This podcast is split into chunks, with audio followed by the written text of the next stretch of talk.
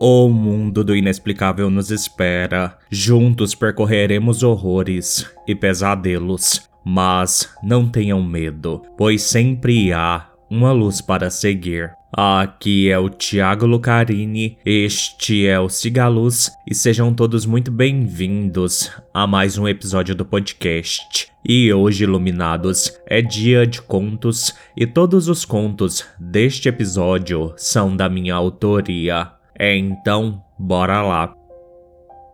Conto 1 Aquilo que dizem os mortos.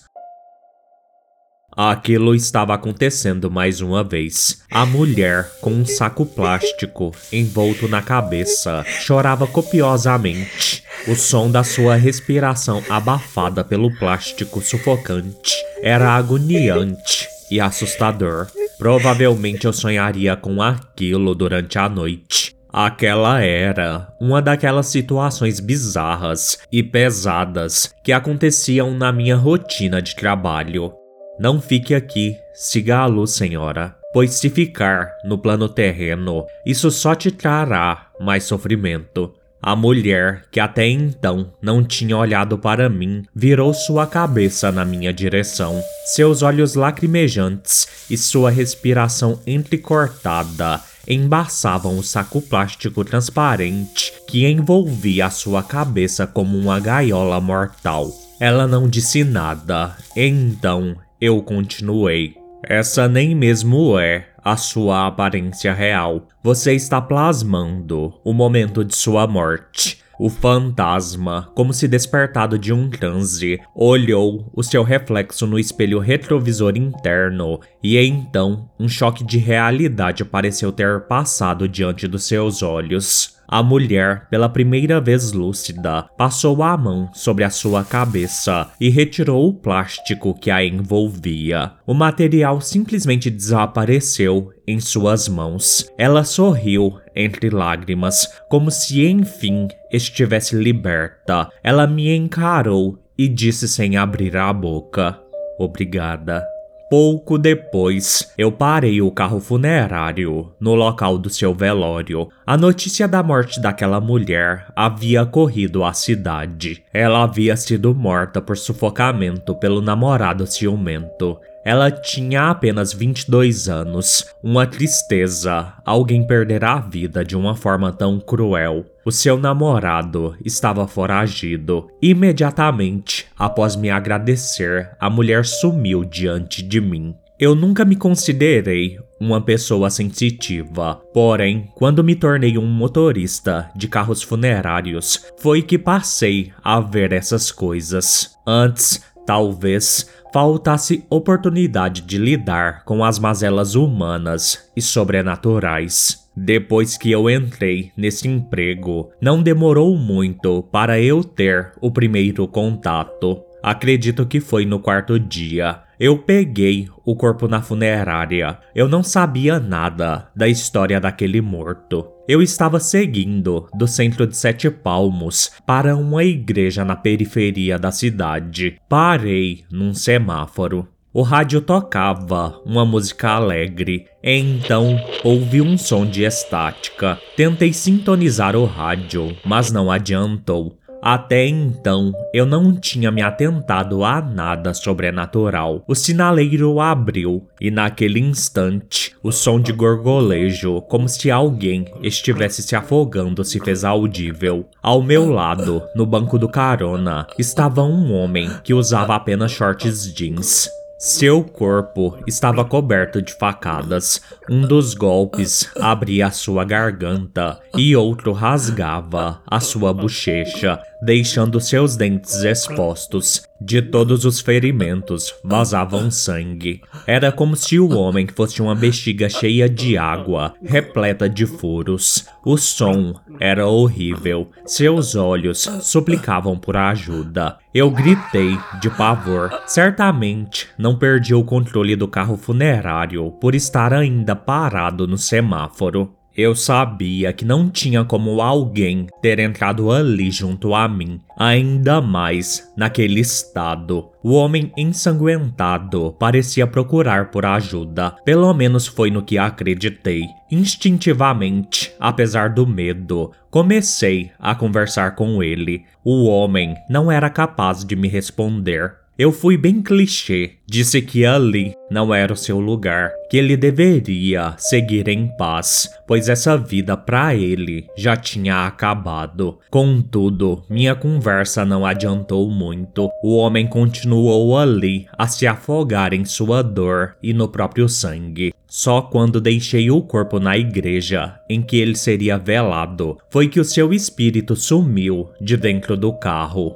Eu fiquei por ali, para terminar de apoiar a tampa do caixão e descer do carro funerário algumas outras coisas, e um dos parentes do homem veio falar comigo, e eu, curioso, perguntei o que aconteceu. O familiar me relatou que o homem estava bebendo num bar e que houve uma briga. O outro homem se envolveu na confusão não gostou de apanhar. Voltou até a sua casa, buscou uma faca e deu 22 facadas no outro homem, que morreu na hora. Depois de todo o velório, o corpo do homem seria levado para o cemitério para o sepultamento. E assim que liguei o carro com o caixão dentro, o homem ressurgiu ao meu lado. Devido ao meu despreparo, seguiu o caminho em silêncio, não disse mais nada, algo que sinceramente me arrependo. Lembro de deixar o caixão no cemitério e ver seu espírito em sofrimento ao lado de seus familiares. Passei uns bons dias sem dormir depois daquilo. A expressão daquele primeiro espírito ainda é vívida em minha mente, e de verdade espero que ele hoje tenha encontrado seu caminho de luz. Teve uma outra situação que não considero assustadora, mas curiosa. Eu estava como de costume, levando mais um corpo, quando escutei uma risada calorosa preencher o carro. Era um riso alegre e contagiante.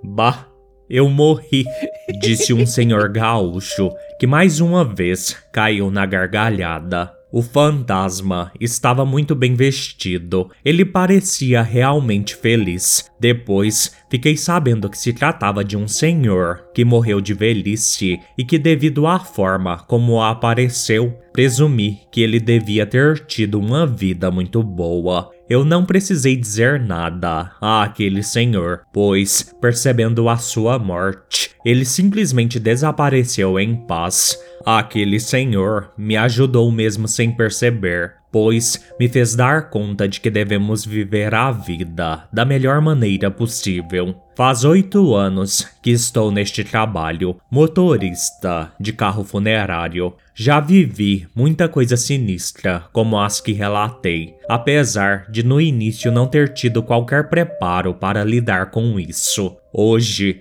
estou mais habituado e estudei mais sobre o outro lado e a espiritualidade no geral. Sempre que tenho oportunidade, eu tento ajudar essas almas a irem para um lugar melhor. Nem sempre consigo, pois é um esforço que depende mais daqueles que se foram do que de mim. Porém, faço a minha parte e isso já me deixa um tanto feliz, apesar das intensas e constantes situações tristes nas quais o meu trabalho me coloca. Gosto de pensar que sou uma espécie de condutor de corpos e almas e que provavelmente as últimas palavras dos mortos sou eu quem escuta. Último conto: Pai do Mato, a Criação. Eu morava em um sítio bem afastado da cidade mais próxima. Havia uma rodovia distante que passava a 7 quilômetros da sede onde eu morava. A região possuía um rio, partes cultiváveis de terra e uma região de mata, sempre respeitando o equilíbrio entre cultivo e natureza. Era um lugar tranquilo, cheio da paz que somente a natureza pode oferecer. Ali morava apenas eu e meu marido, pois nossos filhos já estavam criados e viviam todos em grandes cidades. Eu acreditei ter encontrado um reduto imaculado, porém, aprendi que não importa quanto tempo uma calmaria dure, a estranheza sempre pode aparecer insidioso, o maldito vai penetrando as barreiras do paraíso e em algum momento o inferno se instala naquilo que parecia perfeito e imutável. Era uma manhã tranquila de sábado. Eu estava na parte dos fundos da casa que dava para a mata, pegando lenha para alimentar o fogão a lenha quando ouvi um estalo de galho se quebrando. Olhei naquela direção e enxerguei, a princípio, apenas a mata fechada que começava ali nos fundos da casa e perdia-se de vista. Pensei que poderia ser um dos nossos animais, ou mesmo um animal silvestre. Então, sem muito tempo para raciocinar, o som se repetiu e foi dessa vez que eu o vi. Ele estava entre as folhas das árvores. Inicialmente, pensei que aquilo fosse um tronco de árvore, mas não era. Ali havia um ser grande, esquelético, de uma brancura pálida e doentia. Sua cabeça era recoberta por vários espinhos ou chifres, como se fosse uma estrela do mar em terra seca, ou mesmo um baiacu inflado. Contudo, o que era mais assustador era que aquela coisa não possuía olhos. Suas órbitas oculares eram completamente vazias, mas cheias de uma consciência inexplicável. Eu sabia que aquilo me encarava através do vazio. Em sua face não havia boca ou nariz nenhum traço de humanidade. Lascas de cascas brancas desprendiam do seu corpo como o tronco de um eucalipto. O ser não usava qualquer tipo de vestimenta. Algumas poucas vinhas circundavam o seu corpo. Aquele ser parecia um grande pedaço de tronco que ganhou vida. Partes dele estavam cobertas por musgo. Haviam braços e pernas muito finos. Os dedos pareciam gravetos. Os seus pés eram completamente cobertos de raízes e radículas. Era bizarro e assustador. Aquilo virou sua cabeça na minha direção, me encarando com seus olhos faltantes. Algumas borboletas estavam pousadas em sua cabeça pálida. Eu congelei. Então, aquilo levantou um dos seus longos braços e apontou um dedo esquelético na minha direção e emitiu um som desconhecido que claramente vinha de dentro dele. Era aterrador. Eu deixei a lenha cair e simplesmente a apaguei. Acordei com meu marido me chamando. Assustada, procurei aquele ser ao redor. Bernarda, o que foi? O que tá acontecendo? Perguntou Rafael. Aqui tinha, tinha uma coisa. Um monstro, Rafael. Aqui tinha um monstro. Meu marido me levou para dentro e fiquei mal o restante daquela manhã. Não demorou muito para aquela coisa aparecer novamente. Aquilo sempre surgia em meio à floresta, como se fizesse parte dela, e talvez fosse realmente isso. Certa vez, era final de tarde. Eu estava no meu quarto me preparando para ir banhar, quando vi longas pernas paradas em frente à janela. Eu só as percebi devido à luz que foi bloqueada. Então, com estalos, aquilo se curvou para me olhar. Sua cabeça espinhosa e vazia, extremamente branca, ocupou quase toda a minha janela, emitindo o seu som peculiar. Amedrontada e também já com raiva, eu perguntei: O que você quer? Mais uma vez, o ser apontou para mim. Eu acredito que não quis interpretar aquilo como uma resposta. Então, o ser com um esforço nítido disse em minha cabeça: Você, minha. Eu comecei a tremer sem entender nada da situação. Então, aquele ser levou uma mão na minha direção. Eu fiquei imóvel e vi nascer na ponta do seu dedo uma pequena flor silvestre que claramente era para mim. O ser ficou lá, parado esperando que eu a pegasse. Mesmo tremendo, eu aceitei a flor. E esse ato foi o que pôs tudo a perder.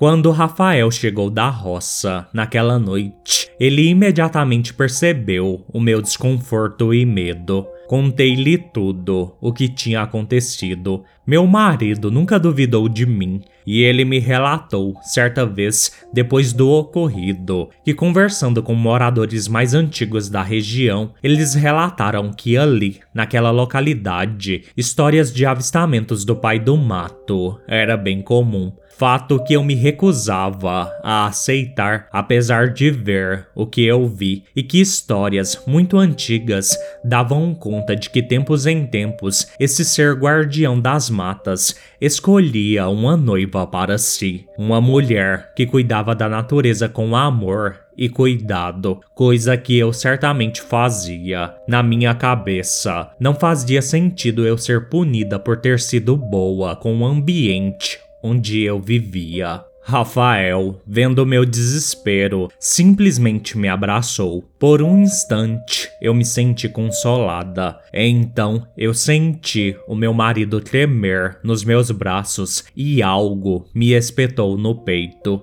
Abri os olhos e vi o longo braço do pai do mato cruzar toda a nossa cozinha como uma adaga fina. Um dos dedos daquela criatura atravessou o coração do meu marido, chegando a furar a minha pele. Vi Rafael desfalecer em meus braços. O seu sangue se espalhava pelo chão. Minhas lágrimas caíam, ao mesmo tempo que um frio estranho invadia meu corpo, onde o pai do mato também tinha furado a minha pele. Percebi que ali, naquele pequeno buraco em minha pele, havia uma semente que começou a penetrar a minha carne. Sem tempo de ter o meu luto, uma dor terrível me invadiu, como se minha pele endurecesse. Eu vi pétalas rosadas caírem sobre Rafael. Eram minhas lágrimas transformadas. Olhei para um espelho ali perto. Meus cabelos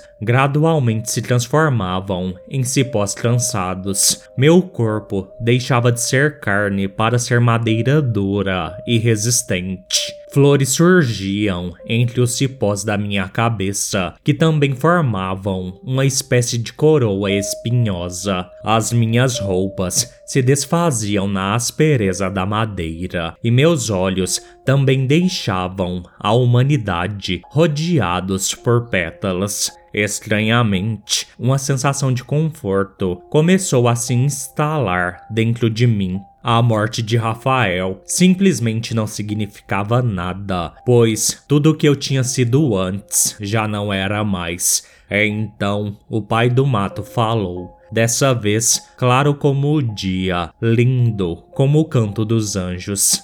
Agora, meu amor, Comadre Fulozinha, você está pronta e é completamente minha. O pai do mato me estendeu a sua mão e então seguimos para a floresta, o nosso lar.